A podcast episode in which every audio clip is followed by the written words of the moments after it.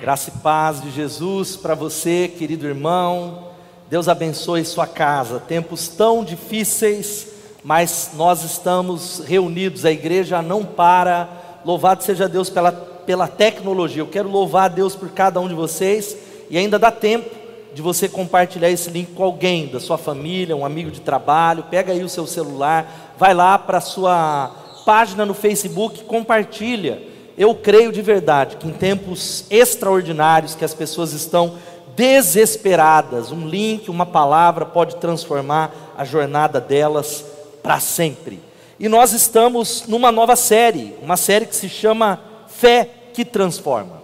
Mais do que nunca, eu estava orando hoje antes de vir para o nosso culto aqui, e Deus nitidamente falou: mais do que nunca é necessária a mensagem de fé mais do que nunca nós precisamos de fé em meio a uma pandemia que se estende um ano, com tantos números, tantas pessoas, tantos casos, tantas pessoas perdendo a vida na nossa nação, nós precisamos continuar acreditando que a vida com Deus é uma vida de fé. O justo viverá pela fé, é o que nós temos aprendido aqui. E fé é crer no milagre, é crer no inesperado, é crer naquilo que só Deus pode fazer.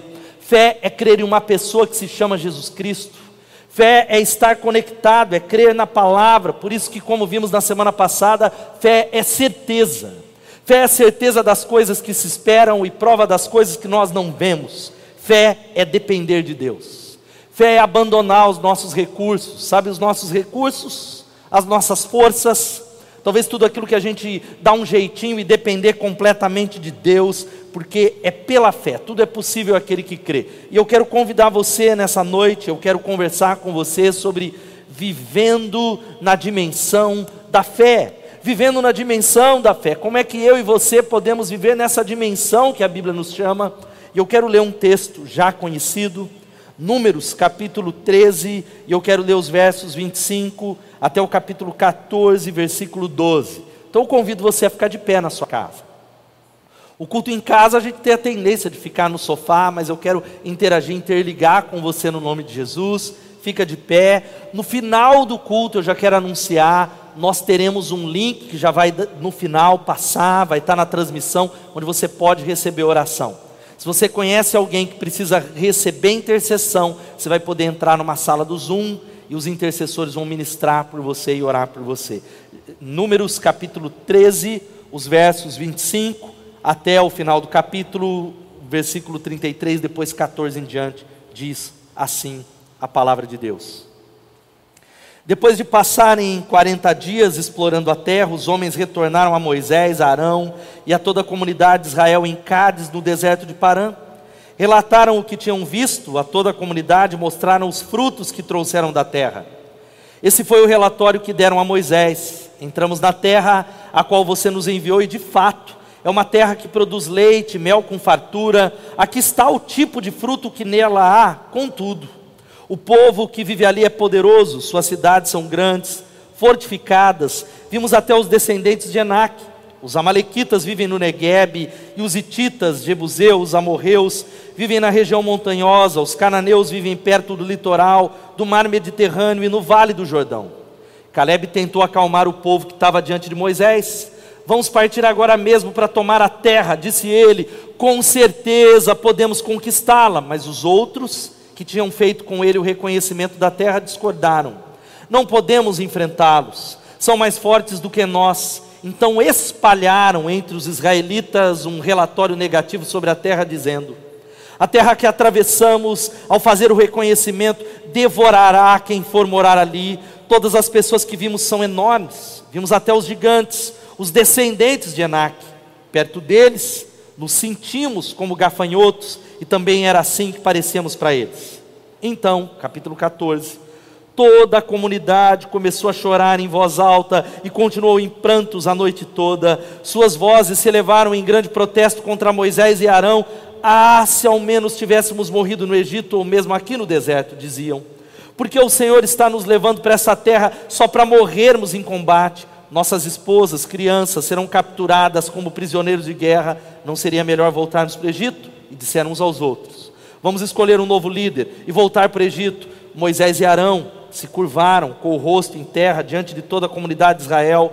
Dois dos homens que tinham feito o reconhecimento da terra, presta atenção, Josué, filho de Num, e Caleb, filho de Jefoné, rasgaram as suas roupas e disseram a toda a comunidade de Israel: A terra da qual fizemos o reconhecimento é boa, e o Senhor se agradar de nós, Ele nos levará em segurança até ela e dará a nós. É uma terra que produz leite e mel com fartura.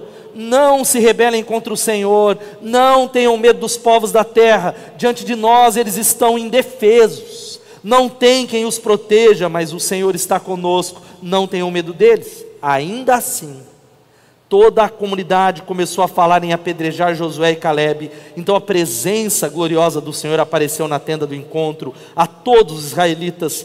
E o Senhor disse a Moisés: Até quando? Até quando? Esse povo me tratará com desprezo. Será que nunca confiarão em mim, mesmo depois de todos os sinais que realizei entre eles? Eu os deserdarei e os destruirei com uma praga. Então farei de você um povo ainda maior e mais poderoso do que ele. Eu queria que você lesse o versículo 27 do capítulo 14, que diz assim, versículo 27, vai dizendo então, 26, 27, então o Senhor disse a Moisés e Arão, até quando eu precisarei tolerar essa comunidade perversa e suas queixas contra mim? Sim, eu ouvi as queixas dos israelitas contra mim. Pai amado, louvado seja o teu nome, poderosa é a tua palavra. Senhor, eu clamo que a palavra do Senhor é ela que é refúgio, é fortaleza, é rocha, é aquela que nos sustenta. Ó Deus, na hora da angústia, em tempos tão difíceis, é nela que nós nos voltamos, que ela possa quebrantar o nosso coração, ela possa curar o nosso coração, ela possa trazer paz ao nosso coração. Por isso, glorifica o teu nome, Jesus, edifica a igreja diante da tua palavra que nos prostramos, nos rendemos. Fala conosco abençoa aqueles que estão pela primeira vez no nosso campus online, abençoa a tua igreja, em nome de Jesus. Amém, amém, amém e amém. Louvado seja o nome de Jesus. Fé, ela é um firme fundamento. Você tem ouvido eu pregar sobre isso, ela é a âncora da alma. Fé é confiança e nós precisamos de fé em tempos de Covid. Nós precisamos de fé o tempo todo, porque o justo vive pela fé, mas muito mais em tempos tão difíceis de más notícias. Mas nós temos ouvido, é o que nós iniciamos a série na semana passada, e algumas coisas que você precisa guardar como uma bomba no seu coração. Primeiro, que todas as coisas são possíveis para Deus, é o que diz lá a palavra em Mateus capítulo 19, versículo 26, que vai aparecer para você. Jesus olhou para eles e respondeu: Para o homem é impossível, mas para Deus todas as coisas são possíveis. Deus pode fazer qualquer coisa. Ouça, você que está no YouTube, ou no aplicativo, ou no Facebook, Deus pode fazer qualquer coisa. Mas uma outra verdade que a Bíblia nos ensina é que Deus ele pode fazer qualquer coisa, mas também está lá em Marcos 9, 23, tudo é possível aquele que crê. Se podes, disse Jesus, tudo é possível para aquele que crê, aquele que acredita naquilo que a Bíblia diz, ele pode experimentar novas realidades na sua vida. Novas realidades no casamento, na vida financeira, é o que a Bíblia diz. Tudo é ativado pela fé, pela fé, é o texto que lemos na semana passada. É pela fé, pela fé, pela fé. E algo que nós temos respondido e falado, expressado, e que se você não ouvir nada que eu pregar, guarda no teu coração. A, pela fé, as coisas possíveis para Deus são possíveis àquele que crê. As coisas que são possíveis para Deus são igualmente possíveis para aquele que crê. E fé é certeza, fé é confiar na palavra de Deus. Fé é confiar no amor de Deus e não ter fé desonra a Deus. Talvez você é alguém que diz, pastor, eu ando com Deus, mas eu não tenho crido, eu não consigo crer. É dizer assim, não ter fé, é dizer, Deus, eu não confio na tua palavra. Eu não confio no Senhor e nós vimos algumas coisas extraordinárias. Primeiro, a fé vem. A fé, ela vem, meu irmão. Você pode desenvolver a sua fé, você sabia disso? Você sabia também que a fé é um dom espiritual? Existe algo que a Bíblia chama dons de fé e dons de cura. É algo que Deus dá para nós por um fim específico. Por exemplo, você vai até um hospital orar por alguém, ou você ora na sua casa e o Espírito Santo fala para você nitidamente: ele será curado. você não sabe dizer nem como, mas por quê, mas Deus fala. Você ora e alguém é curado. Dom da fé. Por isso que nós oramos por pessoas, mas a fé também é um fruto. Você sabia que a fé é um fruto? Quando nós andamos alinhados com Jesus, um dos frutos do Espírito Santo que habita em nós, nós começamos a ser igual a Jesus e nós começamos a crer. Nós passamos a ser iguais a Ele. Agora preste atenção: fé também é uma escolha. Meu irmão, minha irmã, você escolhe crer. Você toma uma decisão de crer ou não crer, crer ou duvidar. É um estilo de vida. Por isso que quando nós lemos esse texto, esse texto ele é extraordinário que mostra que Deus ele tira um povo através de sinais e maravilhas. Você que está no circuito da leitura bíblica, você passou já essa jornada. Estamos lá em 1 Samuel, algo extraordinário da palavra de Deus, onde ele tira o povo, ele derrota os egípcios, ele alimenta o povo, ele envia o maná e a, dá uma promessa de uma terra poderosa que mana leite e mel. Uma terra extraordinária. Josué, ele envia doze Doze que o objetivo e qual era a tarefa deles era simplesmente observar a terra, observar se ela era realmente extraordinária e trazer um relatório, porque Deus ele havia dado uma promessa. A terra era do povo, mas havia ali doze. Dez não creram, dez duvidaram, dez contaminaram o povo, apenas dois creram e não entenderam que a fé é a nossa vitória.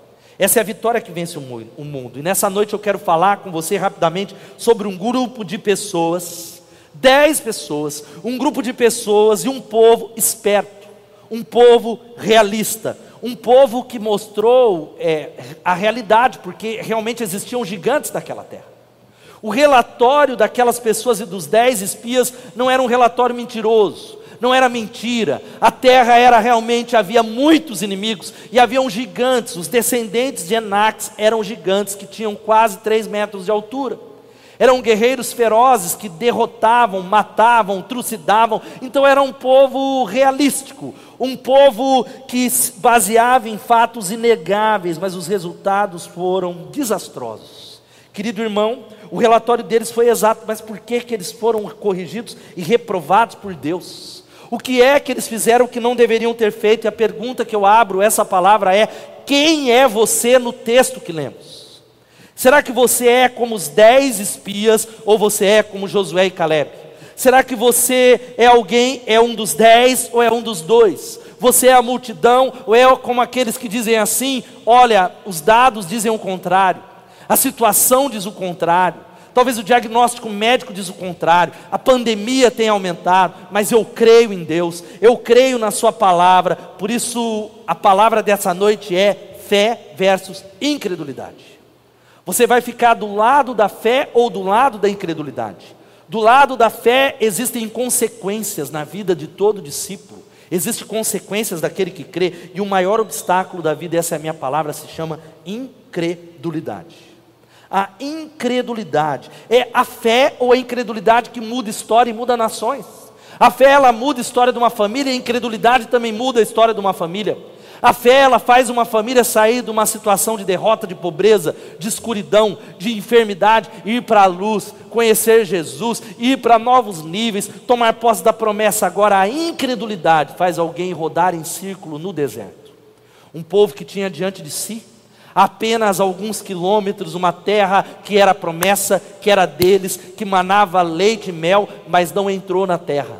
Morreram no deserto, sem conquistar a promessa. Agora pense um pouquinho comigo, meu irmão e minha irmã que está conectado agora. Quais são as áreas na sua vida que você precisa de mudança? Quais são elas? E eu quero dizer para você que se você não crer nessas áreas, Deus não vai realizar o seu projeto, porque é impossível agradar a Deus. A incredulidade impede a Deus de realizar algumas coisas. A incredulidade é uma destruição, e nós vivemos um tempo de profunda incredulidade. E quando eu prego essa palavra, não é negar o Covid, essa situação e a pandemia e o vírus é sério. O vírus é agressivo, o vírus tem matado pessoas, mas existe isso. Eu vou me cuidar, eu vou ficar em casa, eu vou fazer tudo aquilo que é necessário, isso de um lado e do outro, sabe o que é? Incredulidade, medo, duvidar de Deus. Veja só o que diz Hebreus 3,19: esse povo não entrou na terra, não recebeu o que Deus tinha por conta da incredulidade, diz assim. Vemos assim que foi por causa da incredulidade que eles não puderam entrar. Vemos assim que foi por causa deles duvidarem, duvidarem de Deus que eles não receberam tudo que Deus tinha para eles. Não receberam todas as promessas, eu quero dizer, meu irmão e minha irmã, que Deus fica furioso por causa da incredulidade. Ela é devastadora na nossa vida espiritual. E aí eu quero primeiro falar algumas coisas e terminar te dando três conselhos. Quais são as características daqueles que não conseguem valorizar a fé? Quais são as características do grupo dos dez? Qual a característica da multidão? Primeiro, uma visão distorcida. Uma visão distorcida que está lá no versículo 28 do capítulo 13. O texto vai dizendo assim: Esse foi o relatório que deram a Moisés. Entramos, versículo 27, entramos na terra ao qual você nos enviou, e de fato é uma terra que produz leite mel com fartura. Aqui está o tipo de fruto que há nela. Era realmente um fruto, onde dois homens precisavam carregar o cacho de uva, mas o versículo 28, contudo, Porém, olha, isso é verdade, mas contudo, o povo que ali vive é poderoso e suas cidades são grandes e fortificadas. Vimos até os descendentes de Enac. De Enac. Eles não conseguiram olhar com os olhos de Deus, eles não conseguiram, mas apenas com os olhos humanos apenas aquilo que os olhos, os sentidos, a vista conseguiam enxergar, a realidade, o diagnóstico é câncer, eu estou desempregado, eu não tenho as habilidades. Eles olharam para trás, retro, retrocederam, e Deus não se agrada daqueles que retrocedem. Deus não se agrada daqueles que ranzinzamente olham com seus olhos e dizem é assim mesmo, vai dar errado.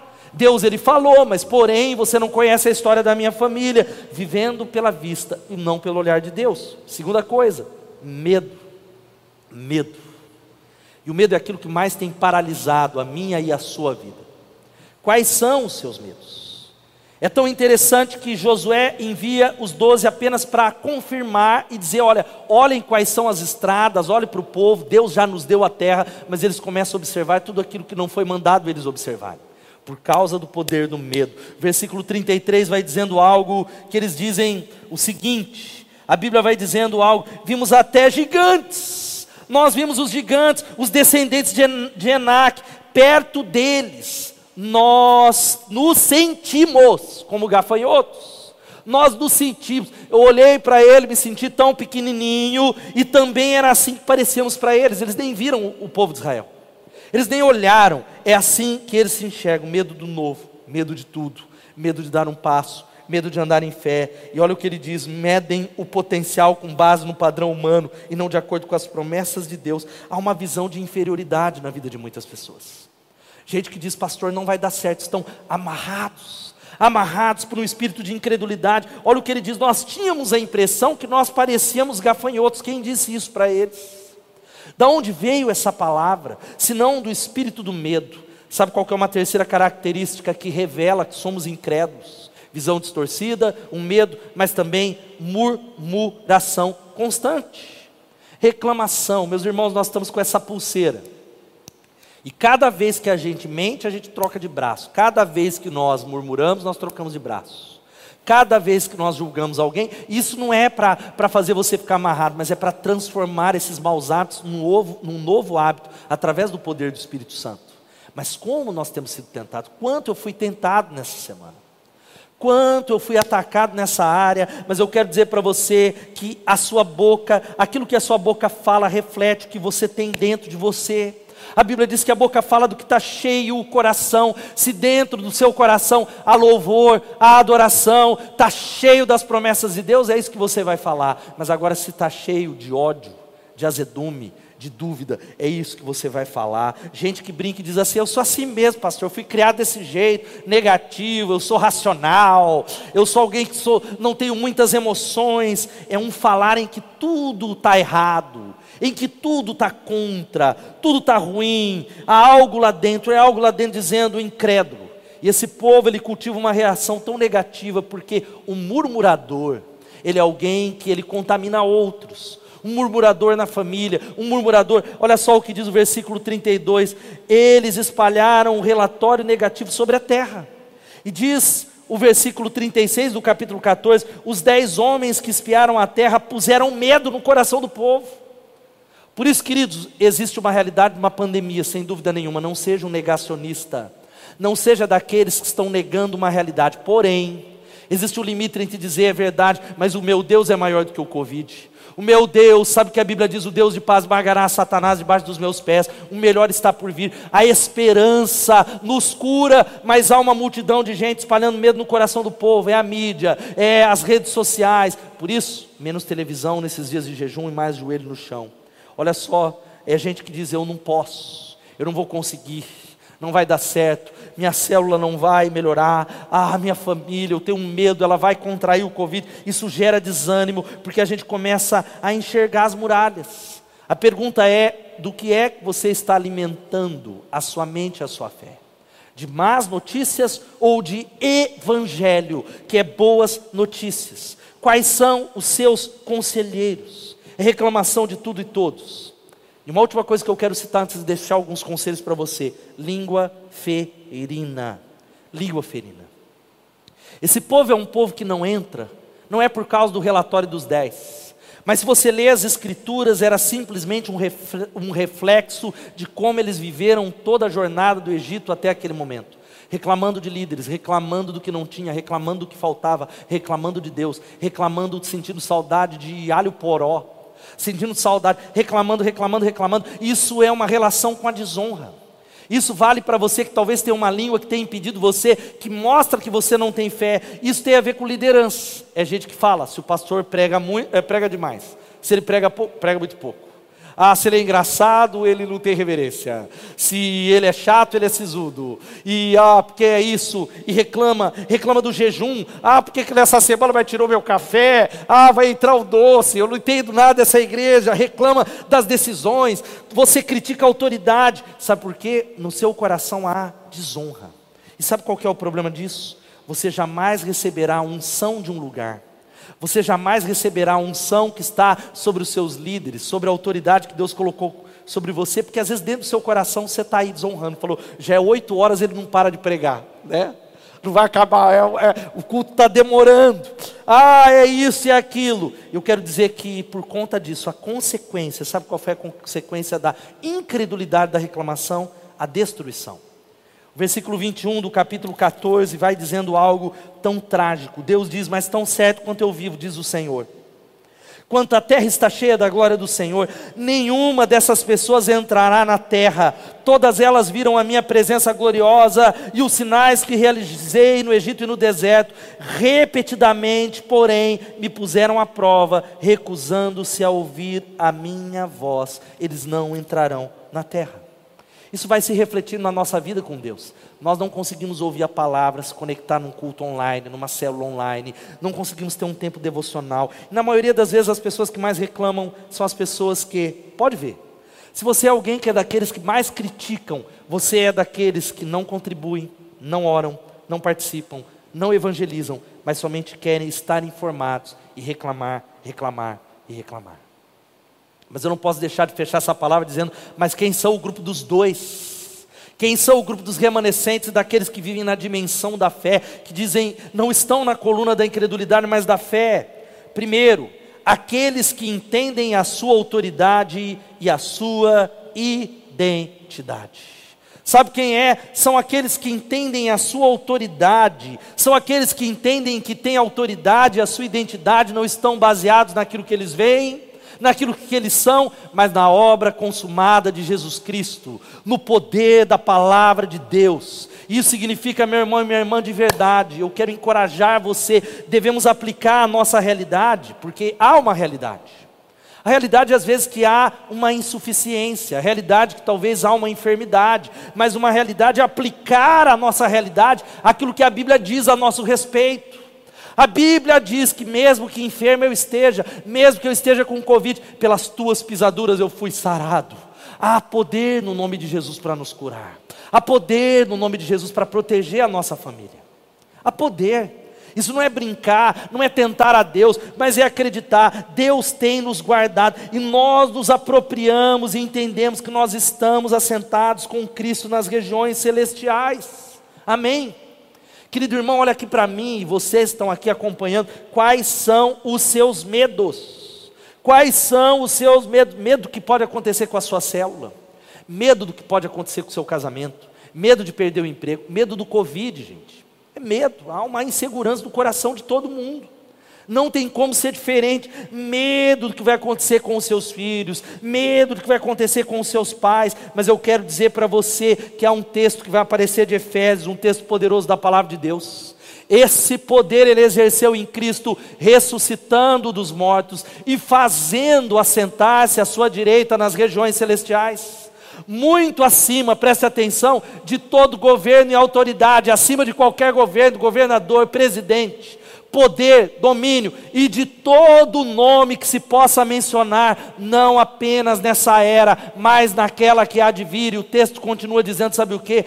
Deus colocou, preste atenção, todas as coisas debaixo dos seus pés e o designou como cabeça de todas as coisas para a igreja. Louvado seja o nome de Jesus. Você entendeu? Aplauda o Senhor na sua casa, dá um glória a Deus. Ele colocou todas as coisas. Todas as coisas, sabe o que significa? Tudo, os fatos, os medos, os receios, estão debaixo da autoridade de Jesus e nós estamos nele, louvado seja o nome do Senhor. Você crê nisso?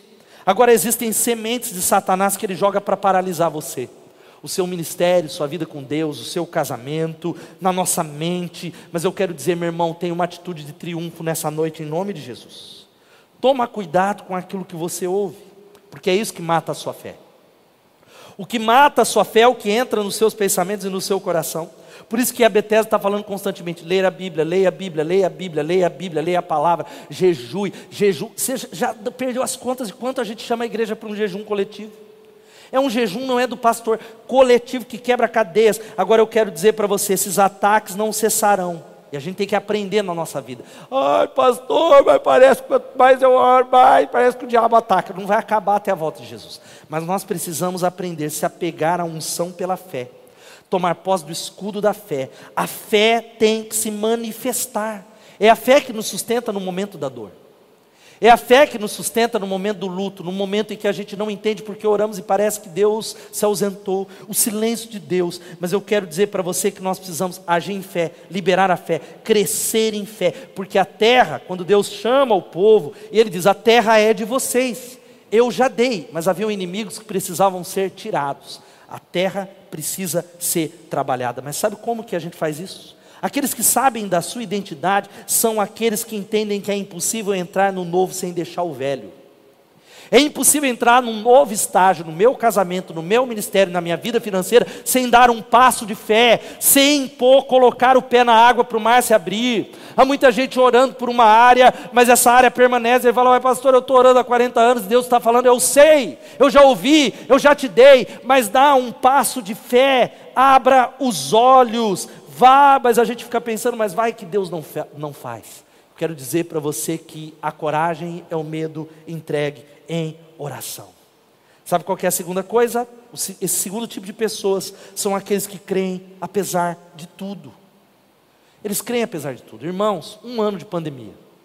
Se nós não aprendemos a orar nesse período, que eu não sei quanto tempo durará, nós não vamos aprender nunca mais se nós não nos aproximarmos mais de Deus num tempo de tanta tribulação, não vai ser depois. Deus está convidando você nessa noite a dizer: Olha, Deus, eu todo mundo tem uma medida de fé, mas eu vou usar. Eu nessa semana eu tomei uma decisão diante de Deus. Deus, eu serei radical. Sabe no que? Não é um radicalismo político, mas eu vou ser radical em crer.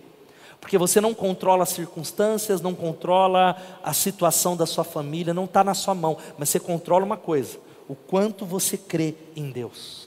Nós somos crentes porque cremos.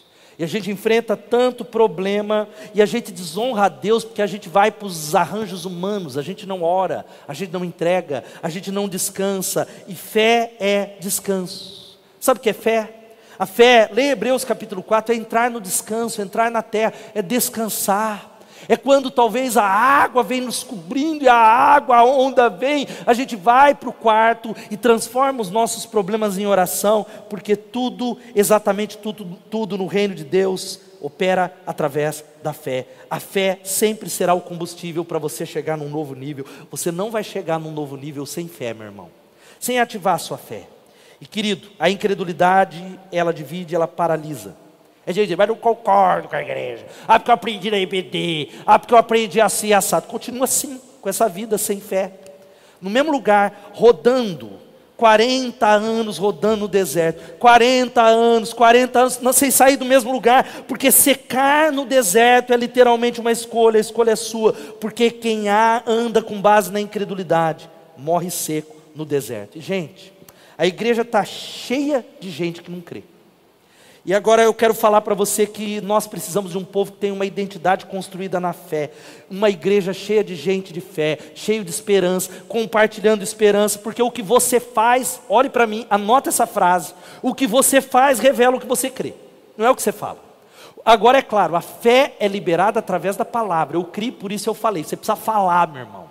Você precisa falar, falar, falar, falar, falar, porque quando Deus fala a uma pessoa revelando o que ele vai fazer, isso gera uma crise, um medo, porque a tarefa geralmente é maior do que a gente, a nossa habilidade, a nossa capacidade, a nossa intimidade, a nossa unção, mas nós precisamos dar um passo de fé para que o mar se abra, para que o milagre seja, para que Deus mostre a glória dele, e por isso, meu irmão, não olhe para a circunstância em nome de Jesus. É uma palavra que eu dei agora há pouco para uma igreja do Rio de Janeiro. Meu justo viverá pela fé, e se ele retroceder, eu não me agradarei dele. Nós, porém, não somos daqueles que retrocedem e são destruídos, mas daqueles que creem e são salvos. Louvado seja o nome de Jesus. Você pode dizer amém, meu irmão? É a frase do Charles Inwood: quando Deus quer fazer algo maravilhoso, ele começa com uma dificuldade. Quando ele quer fazer algo muito maravilhoso, ele começa com uma impossibilidade. Vença a incredulidade nessa noite. Vença a incredulidade, porque quanto mais uma pessoa é incrédula, mais carnal, mais problemática, mais melindrosa ela é, mais dodói ela é, mais cheio de melindres ela é. E a última coisa, sabe quem são esse tipo de pessoas, o segundo grupo? Não o grupo da incredulidade, mas o grupo da fé. Aqueles que creem junto com outros pelas mesmas coisas aqueles que creem juntos com outros. Nós devemos ser um povo que crê junto pelas mesmas coisas. Sermos um povo que junto nessa transmissão dizemos fim ao Covid-19, dizemos, ó oh, Deus, vai acabar, vai passar, nós não vamos desistir, nós vamos orar, nós vamos jejuar, nós vamos clamar pela nossa nação, nós vamos nos colocar de joelhos. Por isso, eu creio que é isso que vai fortalecendo a igreja, porque ainda há igrejas para serem implantadas no mundo todo. Existem jovens e adolescentes dessa transmissão que vão ser os pastores dessas igrejas. Existem, sabe o que? Creches para órfãos da guerra que ainda vão ser inauguradas. Existem projetos para o tráfico humano que sairão desse lugar. Existem, sabe o que? Bases de treinamento de missionários para serem estabelecidos, e tudo isso está onde? Em Deus. E tudo isso está dentro de nós, porque Deus e o Espírito Santo habitam em nós, você crê nisso? Ele habita em nós, é pela fé, tudo é conquistado por meio da fé, e a fé é o instrumento para trazer à realidade aquilo que já está em Deus. A fé é o instrumento. Essa igreja já existia no coração de Deus, foi através da fé que a materialização do que Deus disse. É fé na promessa, é fé na palavra e cremos juntos. Por isso o ambiente de fé é construído e se espalha pela nossa cidade. Chega de piranote, irmão. É piranote, é piranote, piranote, é piranote, é sangue, é desgraça. Não, nós somos traficantes da esperança. Por isso tem muita gente que tem perdido o sono por causa do medo. Estamos ansiosos, incrédulos. Eu quero dizer para você que foi exatamente o contrário daquele povo. Sabe o que o povo fez? Os dez gerou medo no coração do povo, e quanto mais negativo eu sou, mais negativa é as minhas palavras, e aí a banda vai subindo aqui, mais incrédulo, e eu vou contaminando, contaminando, contaminando. E o que acaba com uma célula, sabe o que é? Gente negativa. O que acaba com uma igreja é gente incrédula. É gente que fala, ah, o Brasil não vai dar certo, não. Ah, porque é só ladrão. Eu, às vezes, me peguei, muitas vezes a minha boca me trai, a nossa boca nos trai. Ah, porque o Brasil não presta. Ah, porque nada dá certo nessa nação. Nada dá certo. A negatividade atrai o desânimo. E a incredulidade nos afasta da promessa e daquilo que Deus tem para realizar Por isso, querido, eu quero fechar essa palavra dizendo que Deus ele nos chama para jejuar. Sabe como que a nossa fé ela aumenta? Através do jejum. Sabe como que a nossa fé, nós precisamos usar a ferramenta, nós estamos entrando amanhã na segunda semana de jejum. Nós estaremos jejuando, tá? acho que está na tela que vai aparecer para você. Nós estaremos nos abstendo de doce, estaremos nos abstendo de açúcar. Ai, pastor, é para me matar? É, mas não matar você, a sua carne é para matar nossa carne em favor de algo espiritual. Nós estaremos orando amanhã às sete horas, nós estaremos clamando a Deus por fé, e há algo que vai aparecer na tela que nós encorajamos você a fazer, que é isso: uma lista de pedidos ousados. Eu quero encorajar você antes de ir embora na transmissão, juntar a sua família e colocar o fim do Covid-19, a proteção da minha família, a multiplicação na minha célula. Ela vai multiplicar em três vezes. Eu não sei qual é o seu alvo ousado, a cura de alguém.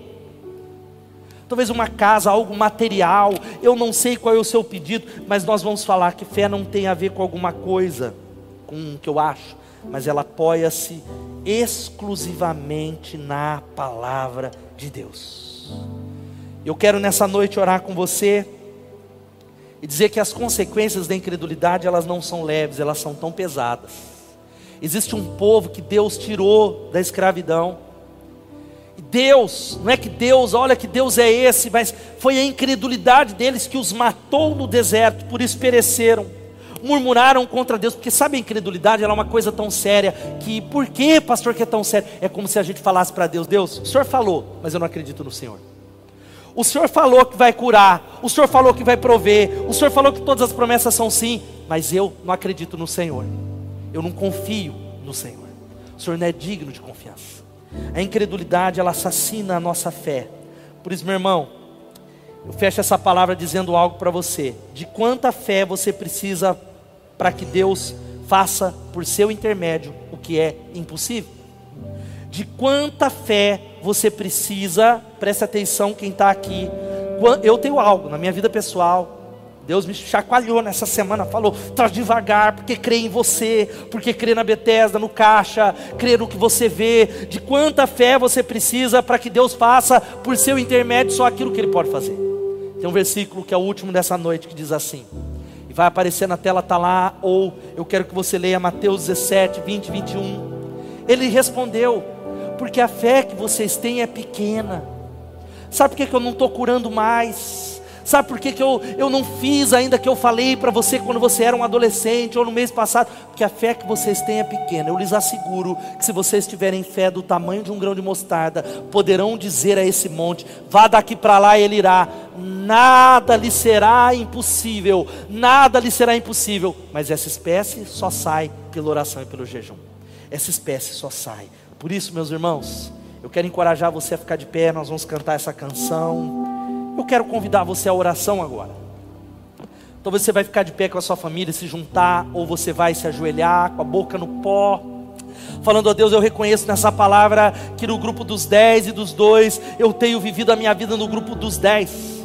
Derrota, paradigma pensando e olhando para mim como um gafanhoto, mas eu creio porque é a Bíblia que diz, não é mensagem de pastor, é a mensagem das Escrituras, é a mensagem da cruz, de que Deus ele me criou, ele me salvou para estar no grupo dos dois, de Josué e Caleb, daqueles que tomam posse da terra, daqueles que dizem, eu creio apesar de tudo, eu creio apesar de mim, eu creio por causa da cruz, eu queria que você confessasse, dizendo, Deus, eu me arrependo da minha incredulidade, me arrependo do pensamento pequeno, eu quero orar agora com você, nós vamos fazer dois apelos. Primeiro, eu quero já falar para você.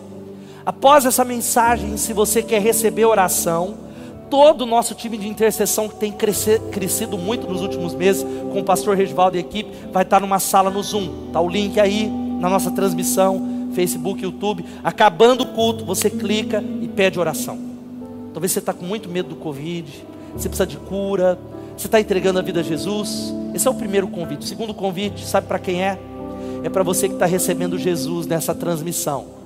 Você recebeu um link de um parente, ou você frequenta essa igreja há muito tempo e fala, pastor, eu estou morrendo por causa da discussão na rede social, a minha fé está esmagada, mas nessa noite eu entendi e eu quero Jesus. Eu estou entregando a chave da minha vida para que Ele seja o meu Senhor, o meu Salvador, e Ele guie, porque eu entendi que todos os medos estão sobre Ele. Se alguém nessa transmissão recebendo Jesus, Há um link aparecendo ali, um QR Code. Eu queria que você dissesse aí, escrevesse: Eu estou recebendo Jesus. Entrasse nesse link, preenchesse, que nós queremos entrar em contato com você. Ou que entrasse na sala de oração. Eu quero primeiro orar com esse grupo e depois nós vamos cantar essa canção. Eu vou encerrar orando com você essa transmissão, esse culto online em nome de Jesus. Primeiro para você, repita comigo. Se você está entregando sua vida a Jesus, repita e diga: Senhor Jesus. Eu me arrependo dos meus pecados. Eu me arrependo da minha incredulidade tão racional. Alguém que tem olhado com os olhos humanos, eu peço para o Senhor me perdoar. Eu reconheço que os meus pecados me separam de Deus e têm matado a minha vida. Mas nessa noite, eu confesso Jesus como meu Senhor e Salvador. Eu convido Jesus para entrar na minha vida. Eu confesso que Ele morreu na cruz por mim. O sangue dele lavou os meus pecados. Ele ressuscitou para que eu tenha vida, vida abundante, vida eterna. Senhor Jesus, vem sobre mim. Eu te confesso e eu creio na tua palavra. Amém e amém. Se você fez essa oração, a Bíblia diz que aquele que confessar, quer crer, será salvo. Sabe o que nós vamos fazer, irmãos? Nós vamos cantar essa canção agora. E depois nós vamos terminar com um tempo de oração, orando em nome de Jesus.